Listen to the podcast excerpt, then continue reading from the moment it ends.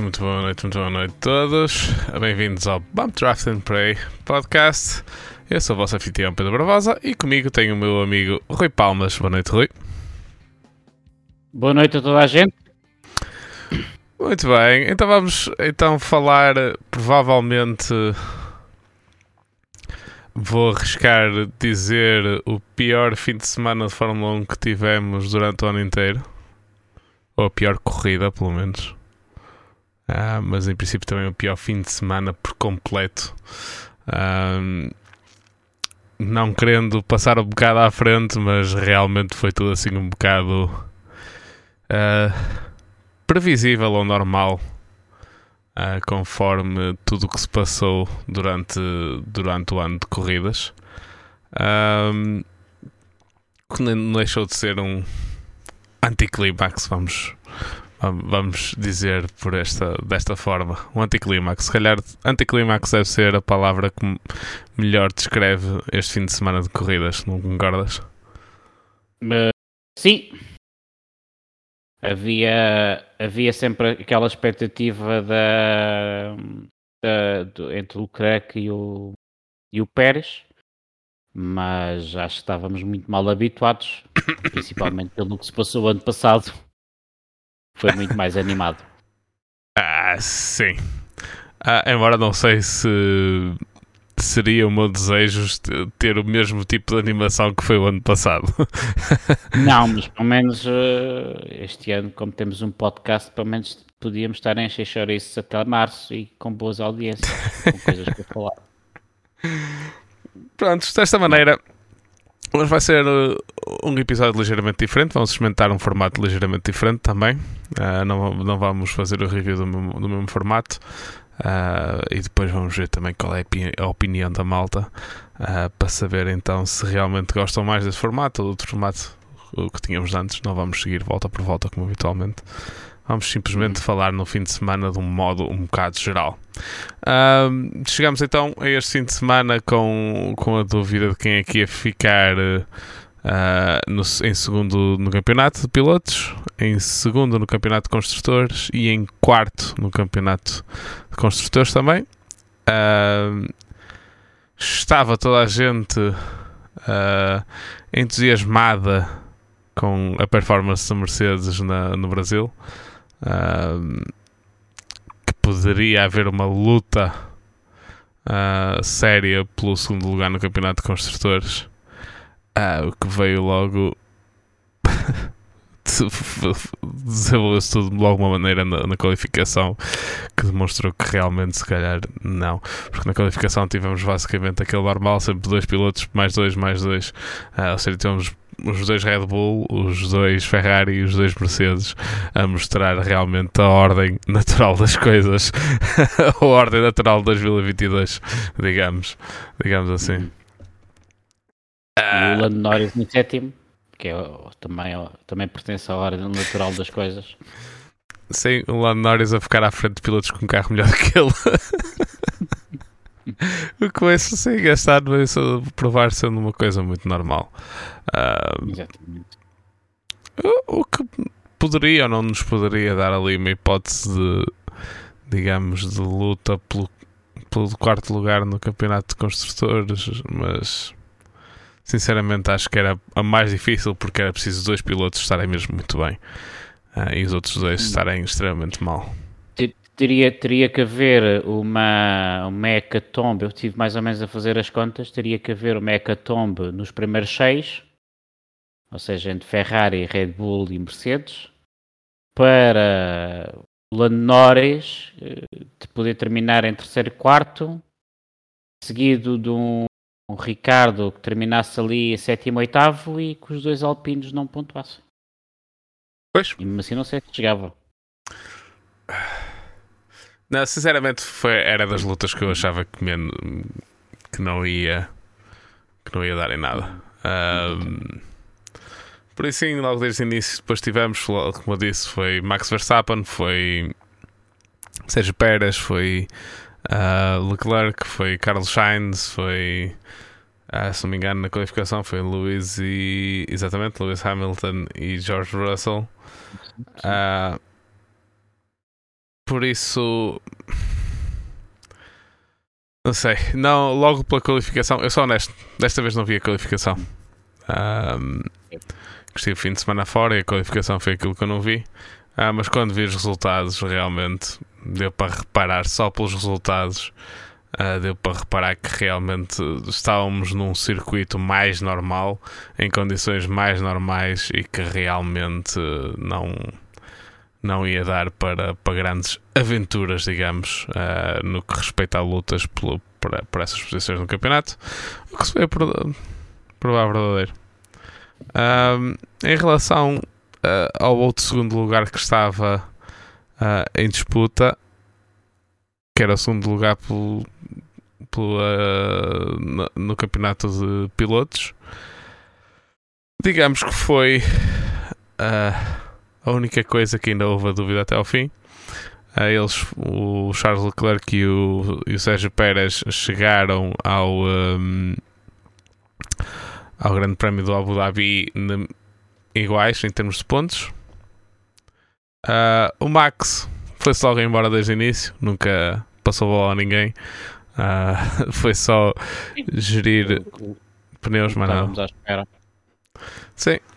Uh, e só tivemos sequer uma luta decente pelo segundo lugar e provavelmente, uh, tendo, em conta a, tendo em conta a performance dos carros, um, só tivemos sequer o resultado que tivemos porque o mestre na, na gestão de pneus nesta corrida veio-se demonstrar realmente o, o uh, Estava a tentar arranjar aqui um, uma piada, mas não estou engastando, mas não estou a arranjar. Mas realmente Sérgio Pérez foi provavelmente o pior piloto da grelha a gerir pneus esta corrida. Uh, estragou os pneus logo, os pneus uh, médios com que começou a corrida logo nas primeiras voltas. Uh, e depois realmente eu acho que ele teve de ir às boxes tão cedo que que foi obrigado a ir para uma, para uma estratégia de duas, duas paragens enquanto toda a gente à volta dele. Uh, toda a gente se via muito bem que iam só fazer uma paragem a partir do momento em que vimos que os pneus duravam tanto. Acho que o, o Sérgio Pérez acusou, acusou o toque um bocadinho da pressão. Talvez, não sei. Uh, vamos falar sobre isso um bocado mais tarde também, porque houve, temos umas, umas notícias no seio Red Bull. Uh, ah, podemos falar sobre isso já. Uh, hoje foi um dos mais lá está mais uma vez um dos piores segredos uh, mantidos no no paddock porque já falámos sobre isto já se tinha confirmado nós pessoalmente já tínhamos falado sobre isto já o Joel Marco já tinha deitado cá para fora em que temos o Daniel Ricardo a entrar como terceiro piloto da Red Bull e a minha pergunta é será que ele vai ser mesmo terceiro piloto ou se 2023 não vai começar com um grande upgrade para, para o Ricardo. Eu acho que uh, como alguém escrevia no Twitter por piada que realmente fazia sentido o Ricardo ir para a Red Bull porque ele nunca quis ser o segundo piloto e então agora entraria como terceiro. Estaria contente por causa disso. Ah pá, não sei. Ah. Sinceramente, sinceramente eu... a atitude dele hoje não mostrou-se quem assinou um, um, uh, um contrato de ser piloto, sou honesto. Sou honesto. É, eu, eu,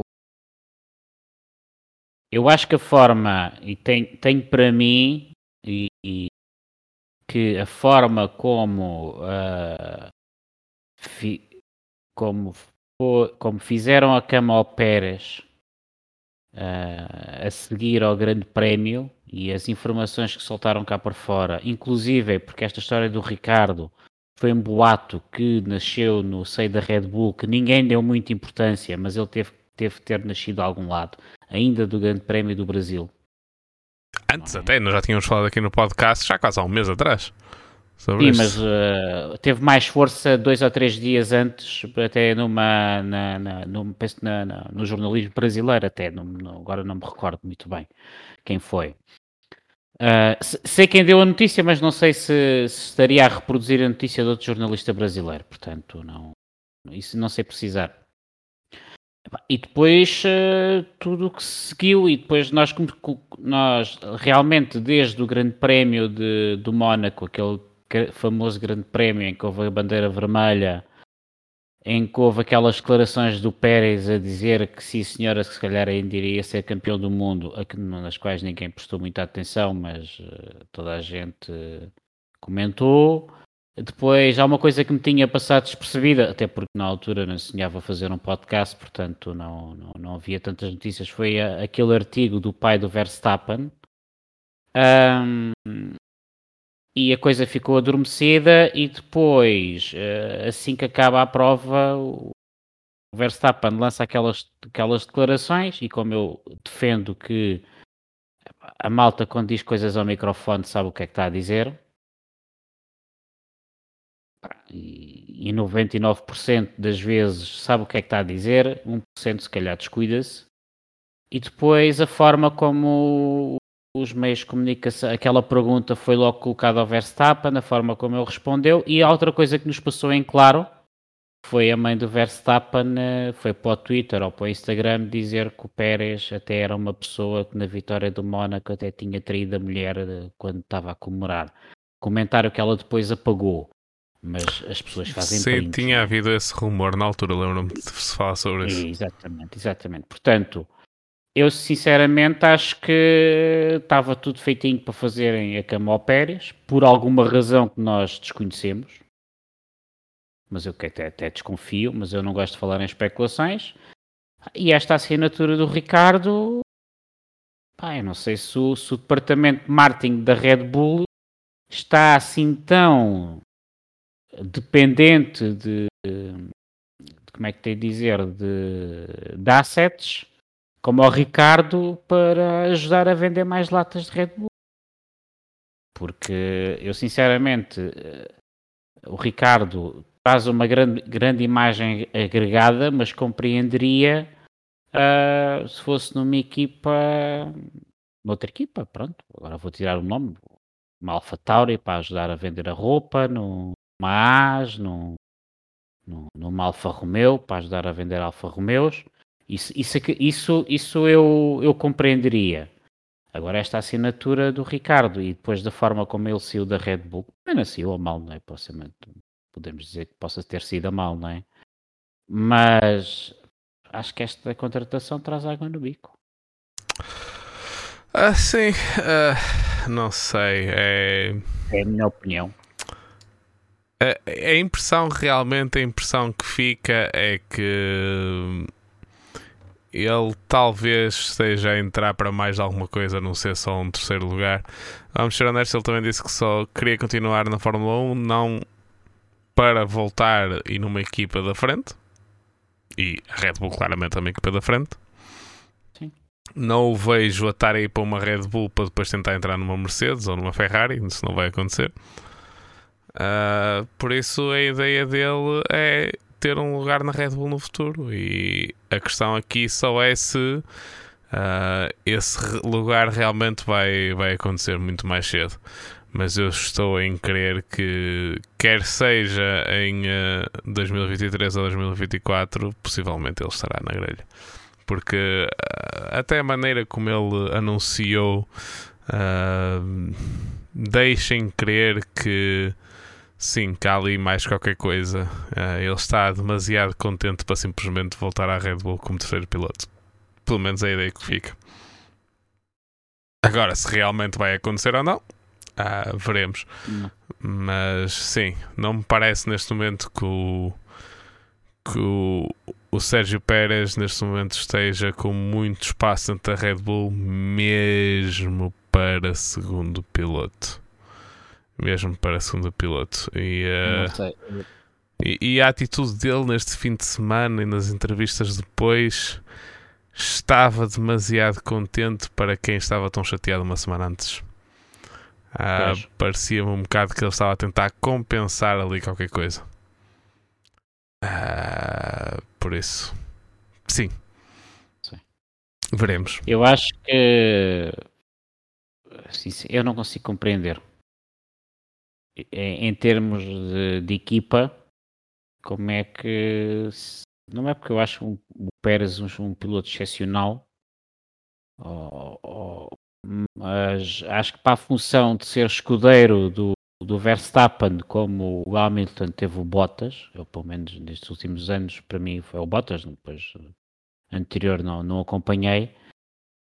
Uh, e tendo os escudeiros que o Al, como o, Verstappen teve, como o Albon e o, e o Gasly, acho que o Pérez, mesmo com os altos e baixos que esteve, sempre foi, seria sempre o melhor escudeiro para o Verstappen.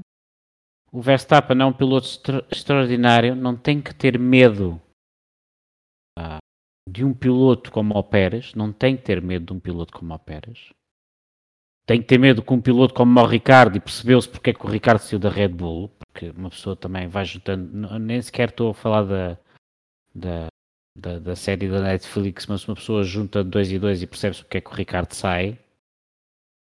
E, e agora tem um piloto que, que, eu acho que não tem que ter medo do, não tem que ter medo e, e, pá, não sei o que é. Alguma coisa se está, será passado Pérez uh, para terem feito aquilo que fizeram ao Pérez. É assim, o rumor que, que há, que não é bem rumor, foi basicamente confirmado pela maneira como o Max fez as declarações, é que isto tem a ver realmente com o Mónaco e que tem a ver com o Pérez ter batido de propósito para ficar à frente dele na qualificação uh, e consequente, ganhar, consequentemente ganhou a corrida. Um, não sei. A verdade é que, como se, pode, como se pode ver até na questão do De Vries ir para, para a Alpha Tauri, uh, realmente o Max está com um poder enorme dentro da Red Bull.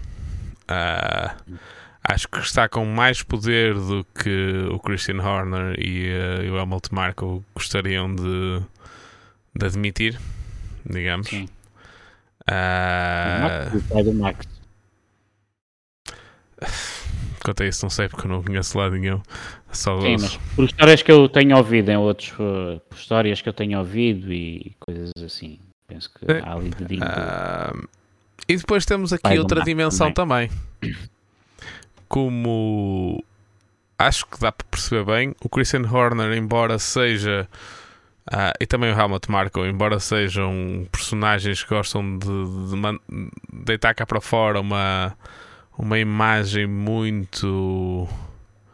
Uh, mais ou menos marca do que o Cristiano Horner, mas imagens mais frias e de serem líderes uh, muito severos e essas histórias todas, uh, dá para reparar que qualquer um deles é extremamente um, nostálgico e amigo de quem realmente foi muito amigo para a corporação que é a Red Bull. Isso faz-se notar com todos os pilotos que, que saíram. Eles sempre mostraram muita afinidade ao Ricardo, mesmo quando ele saiu. Houve ali um pequeno problema. O único problema que houve uh, entre a Red Bull ou entre o Horner e o, e o, Ricardo foi quando ele saiu. Saiu assim um bocado abruptamente, mesmo logo a seguir de, de estarem quase a fechar o contrato a seguir, que eles já estavam praticamente, aliás. Uh, foi há 4 anos, 3, 4 anos que ele saiu. 4, 4, 5 anos. 4 anos. Foi enquanto ele estava a gravar o podcast Beyond the Grid, o podcast oficial da, da Fórmula 1, que ele recebe a mensagem de, com a notícia de que o Ricardo não ia correr uh, pela Red Bull no ano a seguir, que ia mudar para, na altura, a Renault. Uh, foi o único stress, mas sempre, sempre se notou muito eles terem muita afinidade aos pilotos que, que foram bem sucedidos com aqueles carros, sendo o Ricardo, sendo o Vettel, que eles fizeram. É, vamos ser honestos, toda a gente fez um grande galeria do Vettel este fim de semana. Ele recebeu peças autografadas tanto da Red Bull como da, da Ferrari. Toda a gente uh, veio congratular pela, pela carreira que teve uh, e de louvar. Uh, quatro, não é qualquer um que é quatro vezes campeão do mundo, mesmo tendo o melhor carro. Uh, Sim. Uh, e, e, é às vezes a maneira de argumentar que se calhar ele não teve, não, ele não teve sempre o melhor carro. Uh, há um ano em que realmente, 2013, se não me engano, realmente foi um bocado mais menos renhido, mas nos outros anos a, a luta entre ele e o, e o Alonso foi bastante acesa. Uh, mas sim, uh, esse, e há aqui outra. Se, se me tivessem perguntassem, uh, eu acho que o Ricardo sim, assinou como ou simplesmente como piloto ou como segundo piloto uh, para a Red Bull.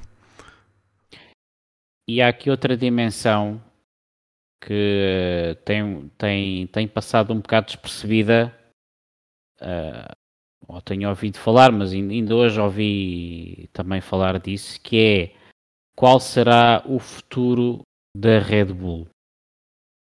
Uh, porque o, o Master Smith já se queria desfazer um bocado do negócio, queria tirar o pé. E, e aquilo por acaso não vi, já tenho aqui notícia pinada mas para, para ir ver, mas não vi quem é que são os herdeiros do Master Smith e não sei até que ponto os herdeiros querem continuar a manter duas equipas de Fórmula 1. Duas não, mas e... duvido que a Red Bull vá ser vendida. A equipa uh, vale. As eu... equipas de Fórmula 1 neste momento valem mesmo muito dinheiro. Muito dinheiro mesmo.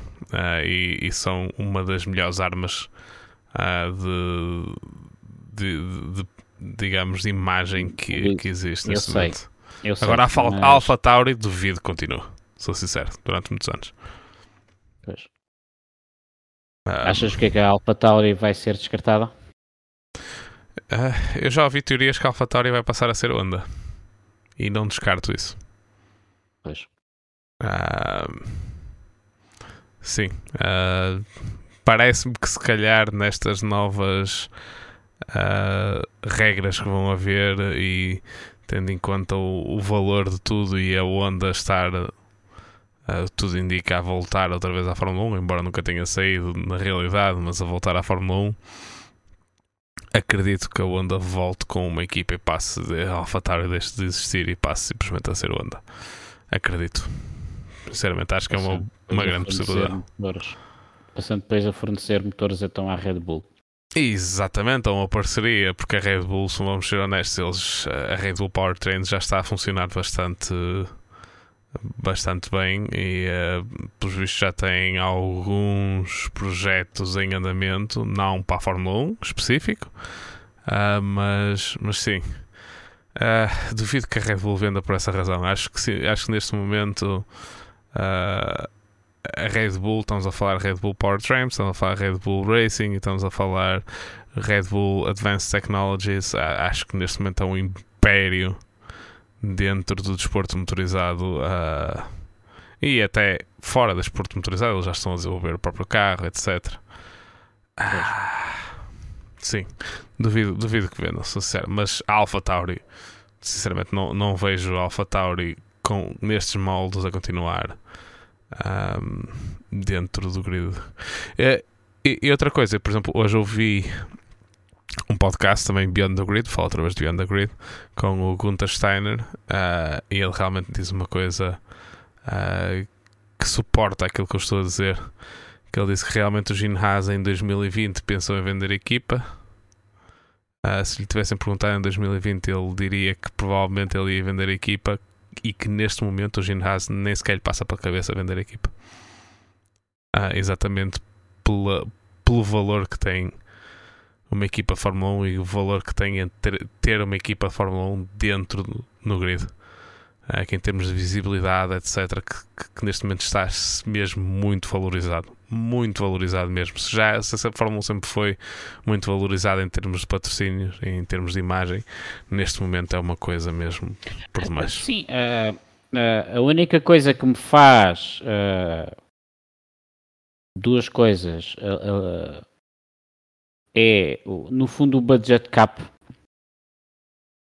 porque do ponto de vista do acionista é muito bom tu estás a patrocinar uma equipa com um budget cap.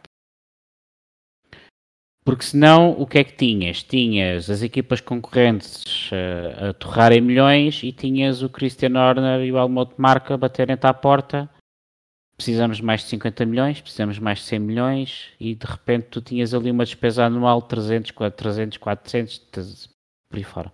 Com o budget cap lá está, do ponto de vista do acionista, do dono da, da Red Bull marca, da, da fábrica de latinhas, tu sabes que podes controlar os teus orçamentos em que todos os anos tens X para ali. Não é?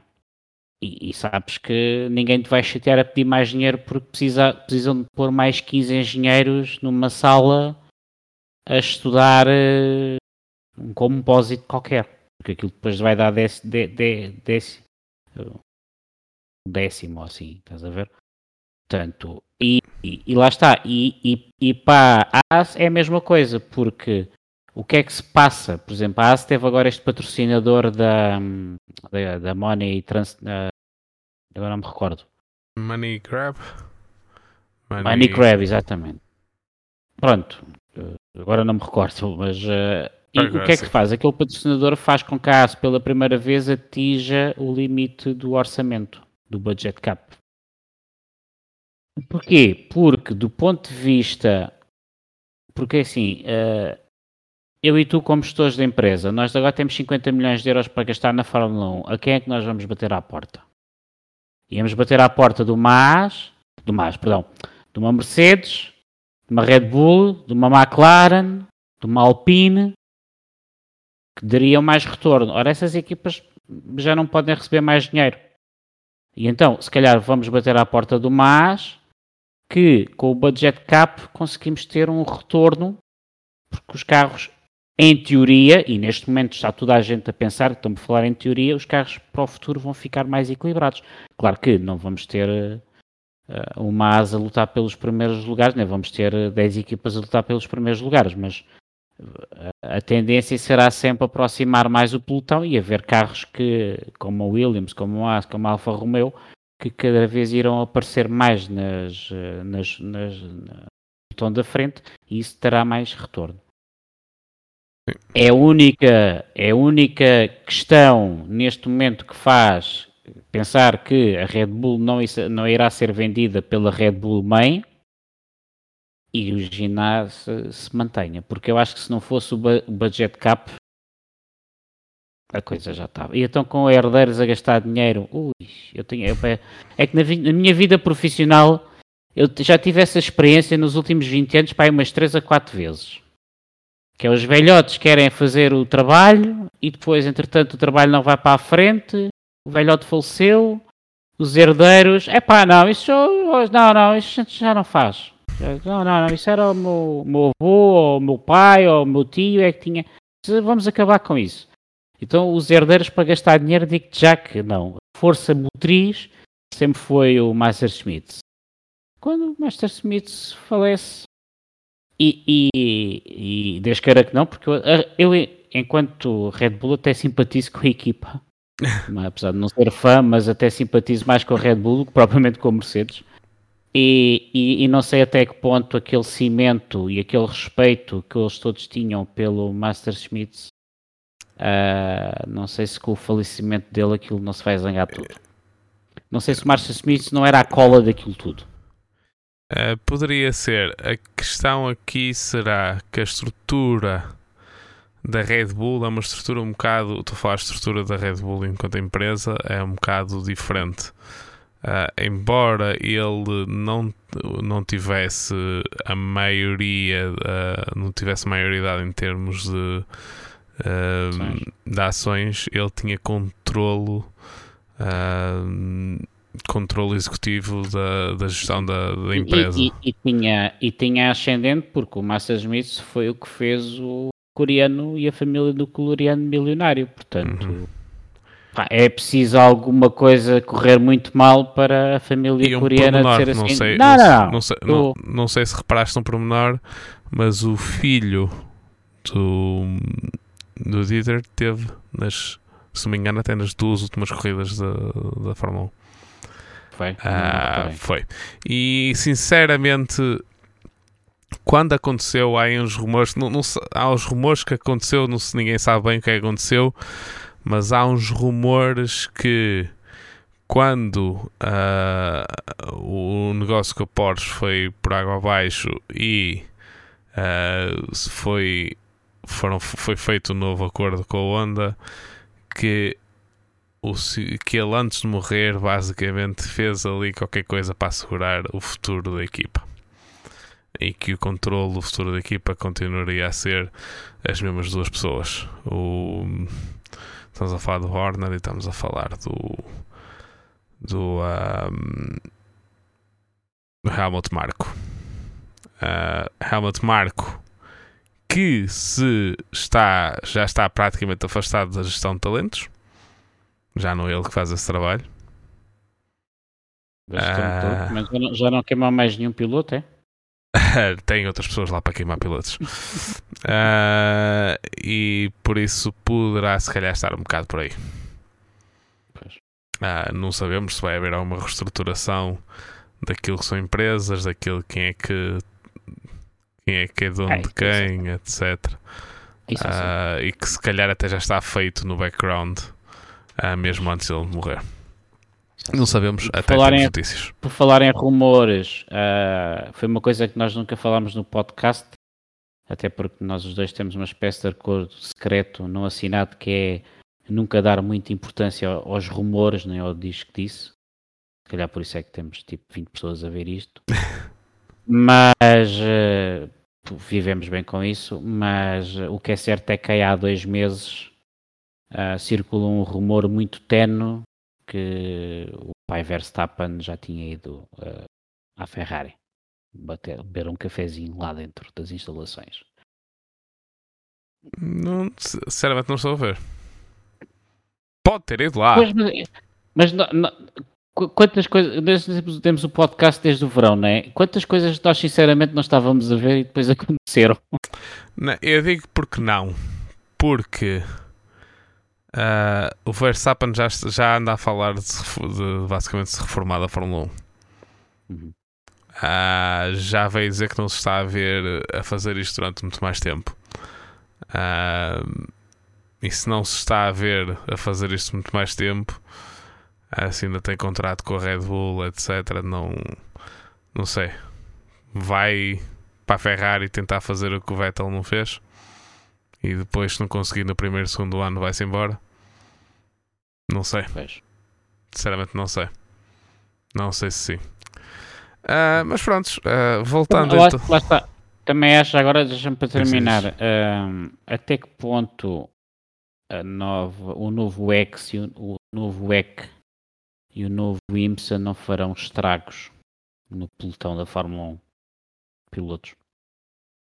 É, não, acho, acho que a Fórmula 1 continua a ser o, Agora, o que eu acho é que finalmente, com o novo EC e com o novo programa e com, com tantas marcas estarem envolvidas, ou pelo menos semi-fábrica, sabemos que algumas não é completamente, embora sejam as marcas a, a, a desenhar o carro na mesma. Vamos dar um exemplo. Uh, depois vamos falar sobre isto nos próximos programas, mas eu já entendi mais aquela diferença entre o LMDH e dos, e dos LMHs e, e, essas coisas todas. Agora já percebi. Já sei como é que ainda, isso Ainda bem que alguém neste podcast percebeu. Vai interessar por falar e co co coisas técnicas não. Uh, já percebi. É, ah. é bastante simples. É bastante simples. Não, uh, eu estou. E. Uh, e, e, pronto, temos muitas marcas. O que vai haver vai ser um, uh, um outro sítio para os pilotos irem uh, que seja minimamente uh, apetecível, digamos. É, é Embora é, é a Fórmula eu... 1 vai continuar a ser o pináculo do esporte Claro, ninguém está a pôr em causa isso. Mas eu não sei até que ponto, eu não estou a dizer que o Verstappen vai fa fa fazer isso, mas não sei até que ponto uh, alguém vai dizer uh, Pronto, olha, ganhei aqui dois campeonatos. Vou agora fazer um ano sabático de dois anos e tenho ali um convite para o EC em que vou correr à borla. Mas se eu ganhar as 24 horas de Le Mans, ou as Daytona, ou as 12 horas de Sebring, se calhar uh, tenho um imenso prestígio também na minha carreira e na Fórmula 1 poderei ter sempre a, a porta aberta, um pouco como fez o Alonso. Sim, ah, mas eu acho que o Alonso digo, é o caso não extremo. Digo os, não digo que vão ser todos os pilotos, E não digo que o Verstappen vai fazer isso, mas uh, não sei até que ponto este, este, este é, é, o que o Alonso fez e, e, com o evoluir do, do EC e do IMSA e, percebe, e tu percebes que estão a ter cada vez mais prestígio e há marcas envolvidas, não será aqueles campeonatos em que a malta vai ali correr uh, para, para tentar ganhar as 24 horas e fazer uma triple crown e depois não sei até que ponto não vai haver mais pilotos que vão andar aqui a balançar entre as duas categorias. Isto, isto, se o EC e o IMSA conseguirem o prestígio e a visibilidade a que toda a gente vão, vai, toda a gente está a pensar que vai ter nos próximos 10 anos. Sim, eles, sinceramente, acho que eles estão no bom caminho. Acho que esta reformulação do, das categorias principais, uh, antigos DPIs e uh, antigos LMP1s, que agora passaram a ser hipercars e vão passar simplesmente com as, no IMSA, passar a ter a designação antiga dos GTP. Uh, e deste alinhamento entre os dois regulamentos, ou pelo menos em certa parte, basicamente é o WEC, uh, é o WEC e a FIA a fazer um regulamento em que deixa os carros do IMSA participar uh, em corridas do WEC, uh, o contrário não acontece. Por isso, sei, vamos ver. Eu acho que sim. Aliás, temos equipas diferentes, marcas diferentes a ter, a ter uma digamos, um, a, a ver isto de maneira diferente. A Ferrari viu do modo mais europeu, mais FIA. A Porsche e a BMW foram totalmente para outro para outro lado do, do Atlântico e foram por ali. Uh, que é, acaba por ser a maneira mais barata de o fazer, porque a, principal diferença entre os dois projetos é que o, na, em IMSA existe um, uh, digamos, uma plataforma mais restrita em termos de motorização. Uh, em que o, o motor de combustão pode ser desenvolvido pelas equipas na mesma, uh, mas toda a parte que é híbrida, que nós conhecemos do RS e dessas coisas todas, são o mesmo para todos os carros. São exatamente o mesmo para todos os carros. E dessa gestão híbrida igual para todos os carros. Um, e podem escolher entre três chassis. Uh, agora não tem aqui depois fazemos um episódio depois para, para isso. Acho que sim. não vale a pena alongar-nos agora. Acho que até já nos estamos a alongar demais. Uh, por isso sim. Uh, pode ser que sim pode ser que não. Acho que isso é acho que isso é positivo. Acho que isso é muito positivo e, e uh, é uma coisa que eu acho que falta no, nos tempos modernos. Mais pilotos a fazer mais coisas e mais coisas e coisas diferentes. Um, então, como nós já estamos a falar, estamos a falar sobre o Sérgio Pérez e, uh, e sobre a posição dele tanto na Red Bull como no, no campeonato. E a verdade é que ele foi devido à, à sua má gestão de pneus. Um, foi basicamente obrigado por uma, uma estratégia de duas paragens, uh, enquanto que o, toda a gente à volta ficou num, numa paragem, uh, o que fez com que ele chegasse a um ponto de ter de passar, de, parou mais uma vez com o Leclerc, que não estava assim tão longe dele como isso, e tinha, com a diferença de, de vida dos pneus, tentar apanhar e passar o Leclerc, coisa que não aconteceu.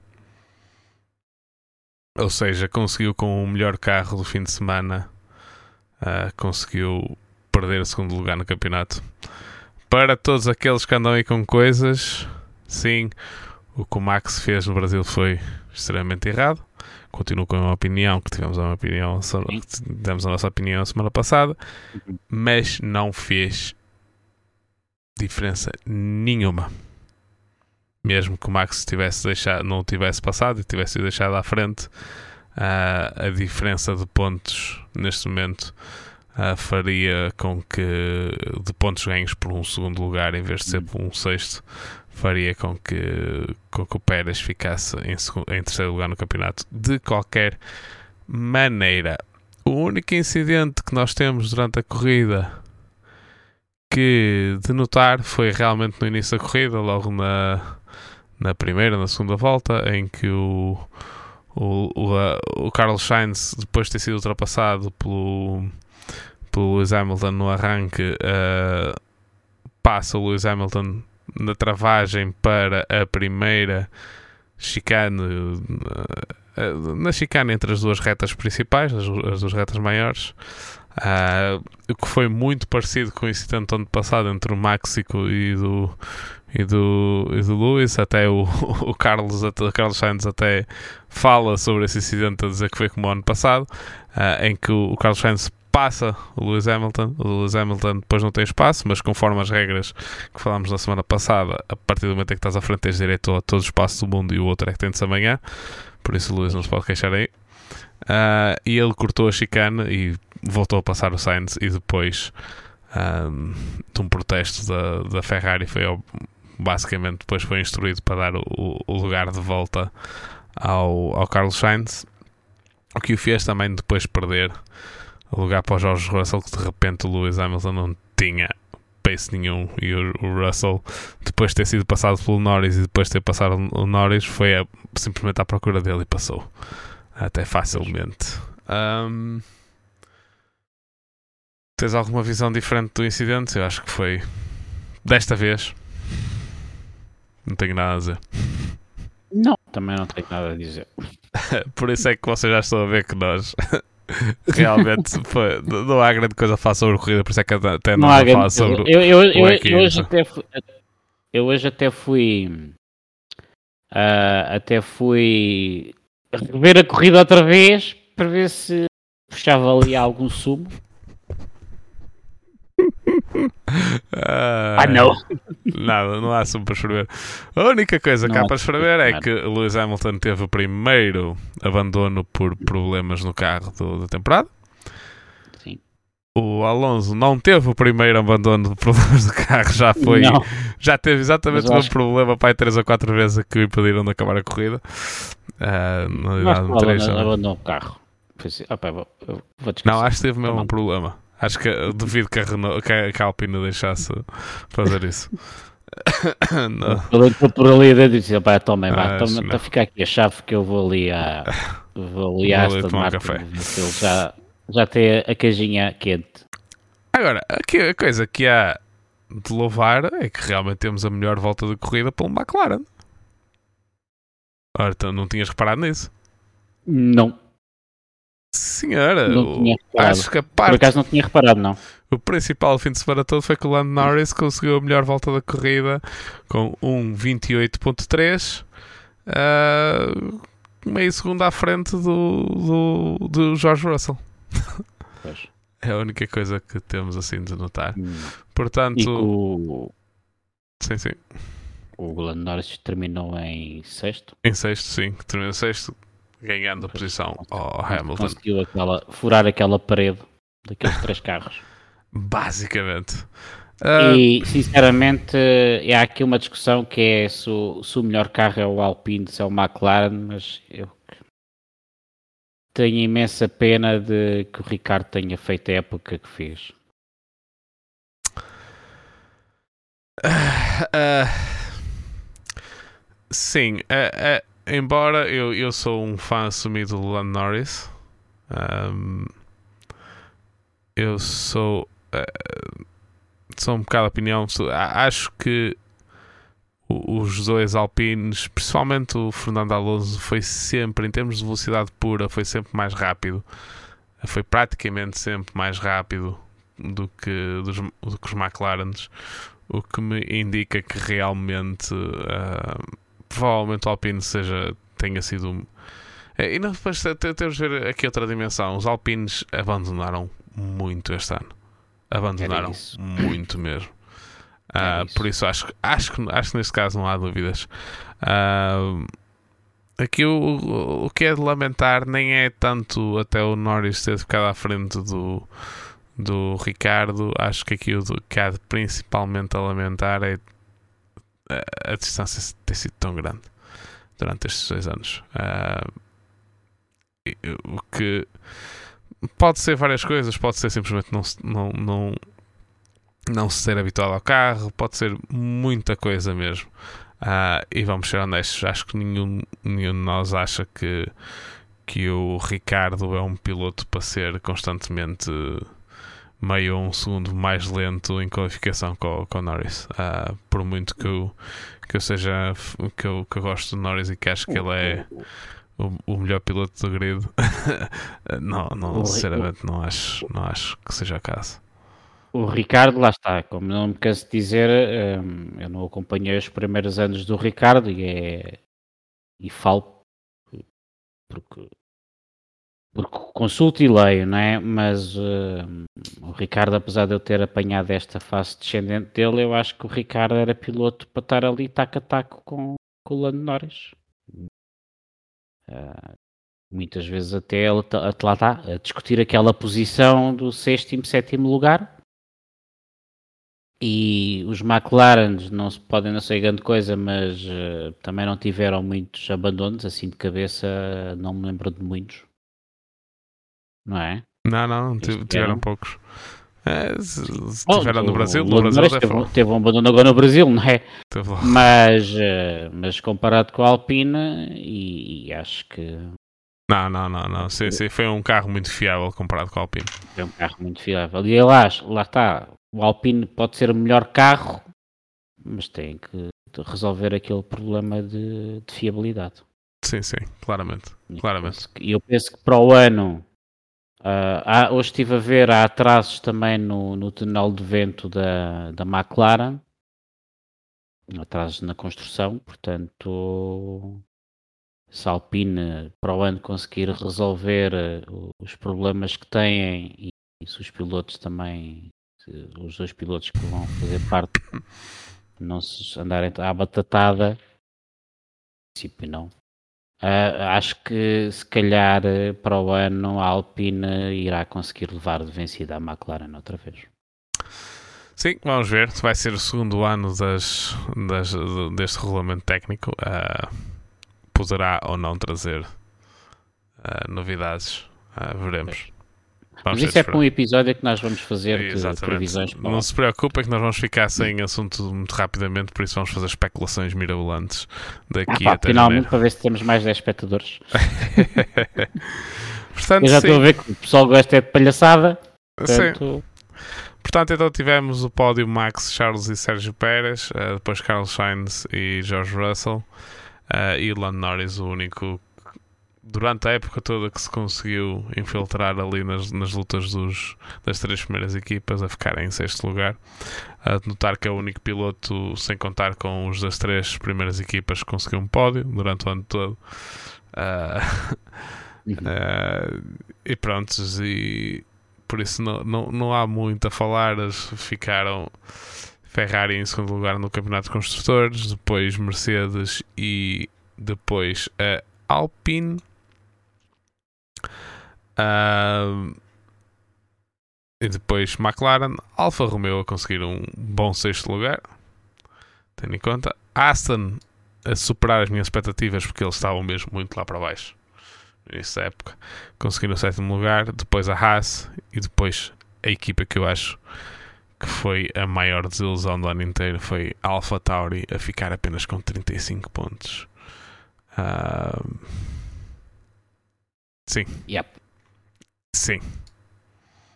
Uh, esperava mais da AlphaTauri, sim, sinceramente mais. esperava mais da AlphaTauri. E também esperava mais da Aston Martin. Sim, também esperava mais da Aston Martin. Ficaram com os mesmos pontos da Alfa Romeo? Vamos lá ver. Esperava mais da Aston Martin no início do ano, mas eu lembro-me do primeiro podcast que nós fizemos uh, com a. Ai, com a a revisão da primeira parte, eh, eu lembro, ele disse aqui que ah, não tinha grandes esperanças na evolução da Aston Martin para este ano e afinal eles lá foram dando o ar da sua graça. Sim. Mesmo assim conseguiram fazer uh, um um trabalhinho minimamente decente, agora mais para o final. Concordo, concordo. Uh, pronto, então o que se transparece este fim de semana é realmente isto. Estes são os, os lugares uh, dos campeonatos. Uh, o George Russell juntou-se a apenas outros dois pilotos que tinham conseguido ser bater o Lewis Hamilton na mesma equipa. Os outros dois sendo o Jensen Button e uh, o, uh, e o Nick Rosberg, obviamente, quando foi campeão. Uh, o que foi um grande ano de estreia na, na, Mercedes. Um grande ano de estreia na Mercedes. O único Mercedes a conseguir uma vitória. O Hamilton perdeu aquele aquele recorde que tinha de conseguir sempre pelo menos uma vitória em todos os anos que participou. Uh, mas sim, acho, acho que este final de ano demonstra que para o ano se calhar vamos ter um campeonato mais engraçado, pelo menos até ao fim. Não sei só o início do campeonato é engraçado e depois em termos de contas de campeonato. Eu, eu, eu, já agora, se me permites, queria, queria dar aqui um mais chega sobre o Hamilton que hum, eu pensei no início do ano que o, Hamilton fosse um bocado abaixo por via de egos, não é? E afinal eh, aquilo que transpareceu foi que o Hamilton pôs o ego de lado, pôs a, a luta com o Verstappen de lado e, e, e, e pôs o seu carro à disposição para ter mais 10 kg de sensores nas primeiras 5 ou 6 provas, sacrificando os resultados, dando a vantagem ao, ao Russell, companheiro de equipa. E acho que esse trabalho foi muito importante neste ressurgimento da Mercedes uh, nas últimas provas. Portanto, Sinceramente, um, tiro o meu chapéu ao Hamilton e acho que começámos a falar do Verstappen e daqueles eggs enormes. E acho que tiro o chapéu ao Hamilton porque um piloto na posição dele uh, acho que acho que acho que acho que foi uma, uma excelente um excelente trabalho que fez. Não só ele mas uh, a equipa, porque eu já vi, já, já, ouvi, já ouvi da boca do engenheiro que trabalhou na Mercedes que o Hamilton chegou a rodar com mais 10 kg de sensores em pista para que os engenheiros pudessem perceber o que é que o que é que se passava dentro daquele carro, dando, dando com isso vantagem a, aos concorrentes indiretos das outras equipas e ao concorrente direto que é o companheiro dele. Portanto, pá, acho que tiro, tiro o meu chapéu ao, ao, Hamilton. Se foi isto realmente que se passou, acho que subiu uns pontinhos na minha consideração. Não, não vou dizer que se, que se uh, eu sempre estive, eu sempre tive em boa consideração, simplesmente não, não sou honesto, não gosto muito dele. Uh, eu acho que eu duvido que ele tenha pelo menos levado esses sensores para corrida. Isso duvido. Acredito, acredito que ele tenha atrasado mais uh, simplesmente a sua preparação para os fins de semana, etc. Acredito nisso. Uh, e acho que tem lógica porque, eh, queiramos ou não, ele é ele é o, o, digamos o ponto de referência na equipa, por isso tinha lógica ser ele a fazer esse trabalho, porque uh, depois a Mercedes seria mais uh, conseguia ligar mais os dados uh, que têm do túnel de vento para, para o que acontece a pista, etc, etc, etc. Eles tiveram que fazer a correlação toda nova dos dados. Exatamente, correlação é, foi a palavra que me faltou. Daí, daí, daí esses tais 10 kg a mais de sensores. Um, isto, pronto, é basicamente é isso. Queria dar aqui uma palavra porque isto não pode ser só cascar. Acho que quando os pilotos têm boas atitudes e se nota que estão a trabalhar em prol de uma equipa, estão a trabalhar, e repito, em prol de uma equipa e não em prol do seu ego, ok? Acho que só temos que realçar isso. Sim. Sim, aliás, não via o Lewis a fazer aquilo que o Verstappen fez no Brasil, sou honesto. Não via, nunca vi isso acontecer, mas vai ser tema para outro podcast. é, é, e é um, um, tema podcast que eu quero trazer aqui porque eu sinceramente eu, eu nunca, nunca irei dizer que um piloto que, que, que tenha comportamento menos correto eh, ou um piloto ou um artista ou irei sempre separar o comportamento e o feitio e as asneiras que possa ter da obra.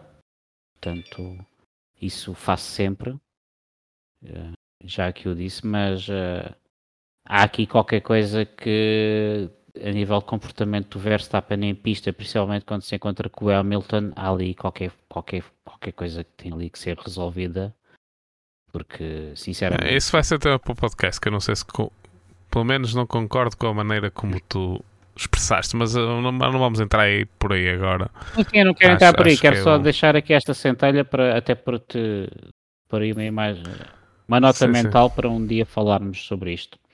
Sim, sim, sim, sim. Uh, por isso, sim, uh, foi isto. Foi o, a última corrida do campeonato de 2022. Uh, ah, já tivemos, desde, que, desde a corrida até agora, até já. no fim de semana foi anunciado o Nico Hulkenberg para a Haas. Esqueci-me de falar disso. Um, Suck my balls. Sim, uh, veremos, não sei. Eu aquilo que escrevi em todas em todos, digamos, os fóruns. Estou aqui a meter aspas porque não são fóruns na realidade, mas todos os fóruns em que tenho conversas com, com malta. O único comentário que fiz foi seca, secante, porque realmente acho que é uma, uma escolha não inspirada da, da raça. Acho que tenham outros, outras hipóteses mais engraçadas. Uh, dois pilotos com experiência para, para desenvolver o carro, acho que é demasiado também. Acho que uh, estar a contratar outro piloto para fazer o mesmo que o outro, lá está, ou pelo menos para lhe dar o mesmo tipo de benefício, uh, não vejo como sendo. Embora há aqui uns rumores de que ele traz muito dinheiro, que arranjou alguém que lhe desse dinheiro, por isso também pode ser por aí. Sei veremos. Uh, e a outra notícia. A outra notícia realmente é que o Logan Sargent conseguiu. Uh, conseguiu uh, os pontos necessários. conseguiu os pontos necessários para, para, para fazer parte da grelha. É mais um que veremos. Já tem 27 anos, eu não fazia ideia. Já não é propriamente um rapaz novo. Já era mais novo, olha, pois, sinceramente estou surpreendido. Já tem 27 anos. Uh... É, de, é a idade do De Vries, não? É pá, é da idade do De Vries, é. Enquanto que o de, mas o De Vries já foi campeão de Fórmula 2 e de Fórmula E. E já andou para o X e coisas do género. Uh, enquanto que o Logan Sargent andou-se andou a, a, arrastar pela Fórmula 2. Uh, ah, não estou a retirar nada ao Logan Sargent, vamos ver, damos sempre uma hipótese a todos os pilotos. Mas, neste momento pode ter fundos, a família dele sei que é bastante rica, pode ter fundos que, e nós sabemos que a, Williams precisa de dinheiro. Sim. Ah. Mas não seja, mais não seja para valorizar o ativo, para um, agora esqueci-me do nome do, do fundo de investimento que é a dona da Williams. Uh... Não é só me vem a cabeça do, uh, Darlington, Darlington, ou Darlington Capital, é, sim. possa vender Darlington. aquilo uh, um, bem valorizado, no fundo é o que estes fundos de investimento fazem, que é comprar barato e vender caro, a quem realmente queira pegar no negócio, seja uma marca, seja alguém que perceba de realmente de alguém que perceba realmente de, de, automóveis, porque estes fundos de investimento não, não, não quer saber. Eles comprarem uma fábrica de presuntos ou uma fábrica de Fórmula 1, para eles é igual. Não, eu sei, eu sei, pessoas com experiência lá, não é? O Ios Capital não é propriamente um novato uh, na Fórmula 1. É Sim, mas, uh, vamos lá ver uma coisa. Estes fundos é dinheiro que eu e tu juntamos 10 euros cada um e pomos no fundo. Não é? E eles têm que responder a quem lá põe o dinheiro. Sim, sim, sim, sim. O que esta malta quer é rentabilidade, não quer lá saber se, de ser dono de. É uma coisa completamente do, uma Red Bull, do, do Didi, coisa assim. Uhum. Tu, quando chegas à dólar, então metes lá 50 milhões e queres um retorno de X. E se tu, e se tu sabes que uh, o fundo comprou deu 170 milhões pela Williams e de repente está, está a recusar propostas de 500 milhões, chateia, não é? Claro. Mas... São feitos uns temas chatos. Sim, sim, sim. Vamos ver. Vamos ver então como é que se portam. Portanto, e lá está. E, o, e este miúdo pode trazer muito dinheiro e trazer muito dinheiro aumenta.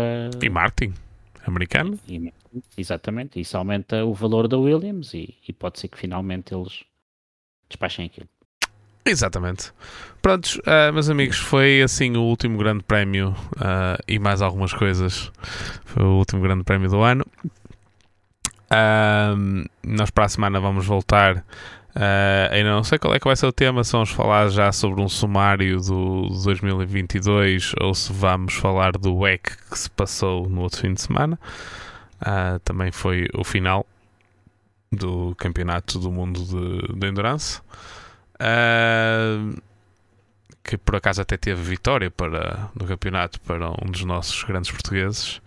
Uh, quase duas vitórias, só não foi duas vitórias porque o Henrique Chaves não, não, não participou na primeira prova de, do WEC.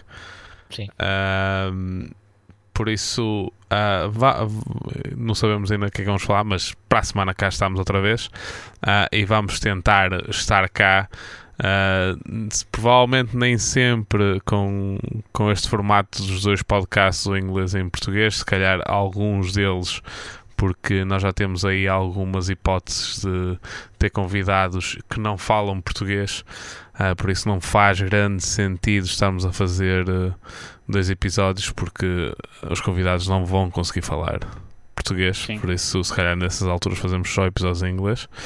Uh, mas vamos, vamos tentar uh, uh, fazer um episódio por semana, pelo menos até à altura de Natal ou ali perto. Depois, se calhar, vamos fazer ali uma pequena pausa, que acho que toda a gente merece uma pausa depois de, de um ano tão, tão complicado. uns anos tão complicados como têm sido. também merecemos um bocado de, de, de férias, que é para depois voltarmos com energias outra vez é, já em janeiro, porque eu acho, eu acho que os lançamentos dos carros vão começar em janeiro este ano. É. acho que este ano vão começar quase todos em janeiro e os primeiros testes acho que são em fevereiro, que vai, vai, vai ser um ano complicado no próximo ano. Exatamente. Com muita ação. As minhas férias vão ser. Vão, as minhas férias entre Natal e Ano Novo são sagradas há 20 anos. Não, há 25 anos. Vais tê-las, não te preocupes. da minha parte, estás à vontade. Uh, por isso, sim, acho que não há grande coisa a falar de Sim Racing. Acho que não. Acho que não, é só. Um, Tivemos uh, mais uma ronda, a terceira ronda da TWR. Uh, Tens os resultados ou queres que eu diga? Uh, Arranjo-te em 5 segundos, até porque sou eu que os, sou eu que os determino. tá, tá, não, está aqui. Uh, não, tem, tem aqui, tem aqui. Ah, já, é, tenho, já tenho aqui. Uh, infelizmente. Ah, não, não, não, não tenho os resultados do. Eu tenho, eu tenho. ah, ok. Então, Tivemos apenas 3 LMP2, uh, foi um fim de semana um bocado complicado, houve muita gente a faltar. Um, e eu mesmo quase, mesmo eu tive quase para faltar. tive umas aventuras de sábado para domingo que depois me fizeram com que o domingo não estivesse na melhor forma. Uh, o, que se, o que se deu para reparar pelo resultado que só não, não ganhei, estava tão longe à frente e mandei um estouro desgraçado e uh, acabei por ficar em segundo, por isso tivemos só três. Uh, em primeiro ficou o Brandon Ray e eu fiquei em segundo lugar e em terceiro lugar ficou o Tiago Lage.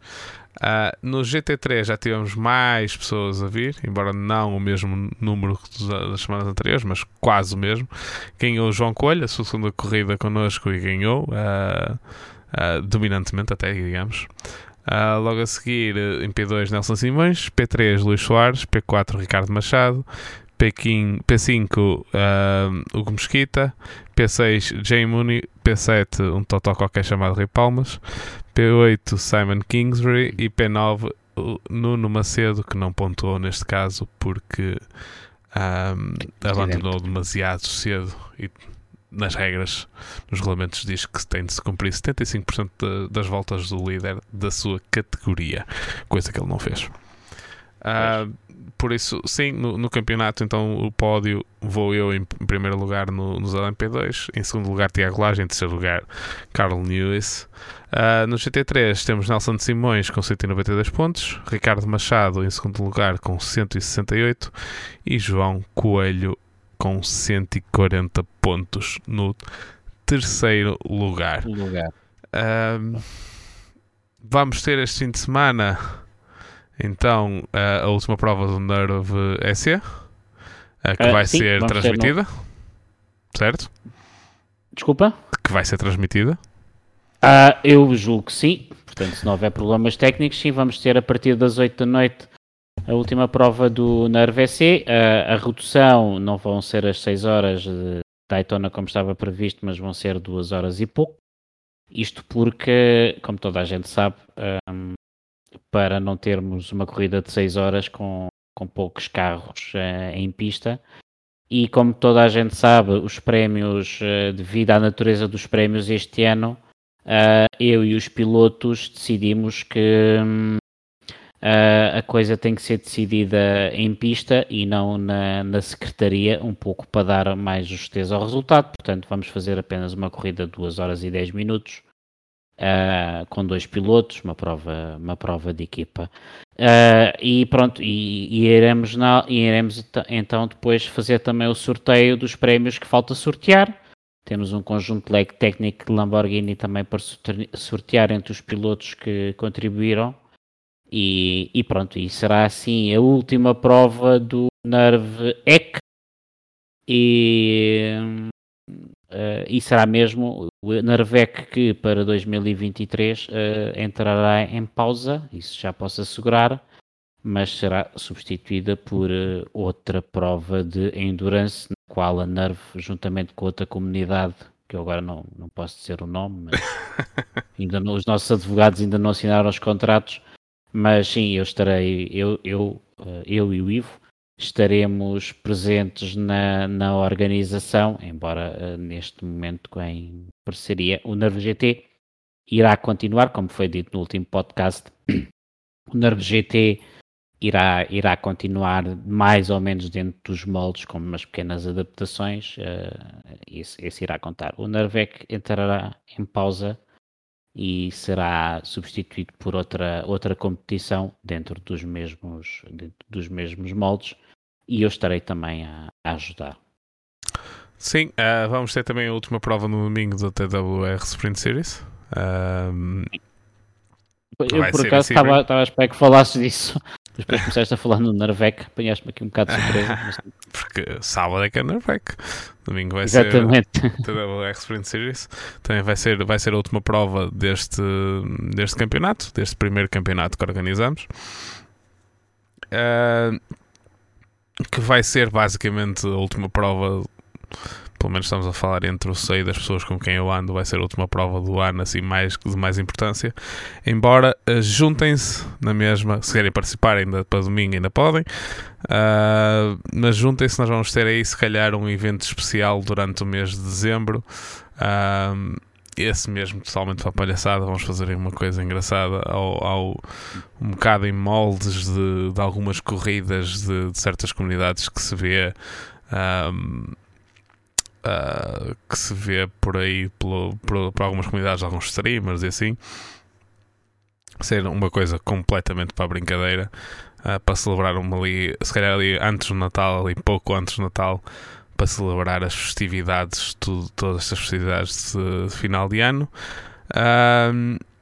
E também para também se quiserem uh, ter notícias do próximo ano que já demos, já demos um bocado a entender uh, o que é que seria, mas vamos anunciar mais uh, concretamente o que, é que, o que é que vai acontecer no próximo ano. E sim. Só para que saibam, nós já temos o calendário do ano que vem todo preenchido com datas e pistas. Ou seja, não. Pode haver andamos ali mais uma novidade. Que não, não- acho que já, já tem a entender mais ou menos, mas pode, pode ser que haja ali Sim. mais uma novidade ali para fevereiro, eh, meados, finais de fevereiro.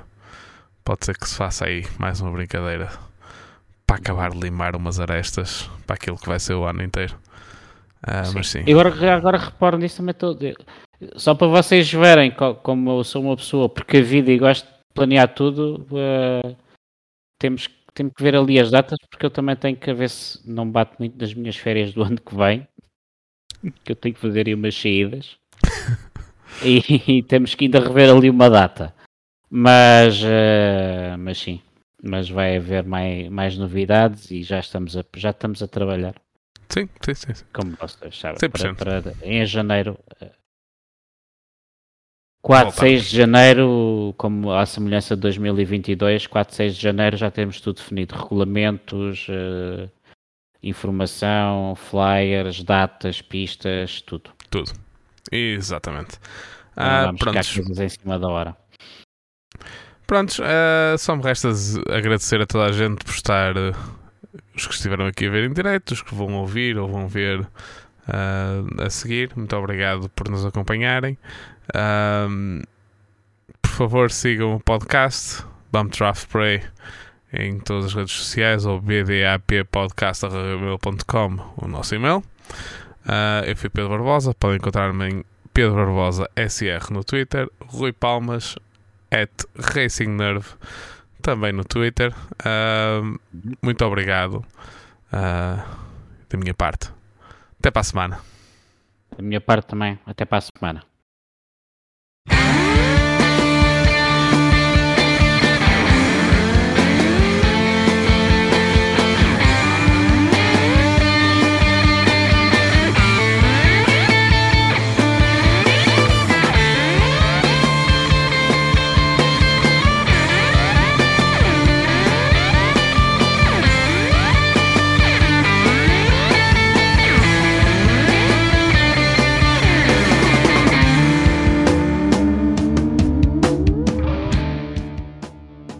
Draft and Pray is an independent podcast, and the music was by Latin Punks Know.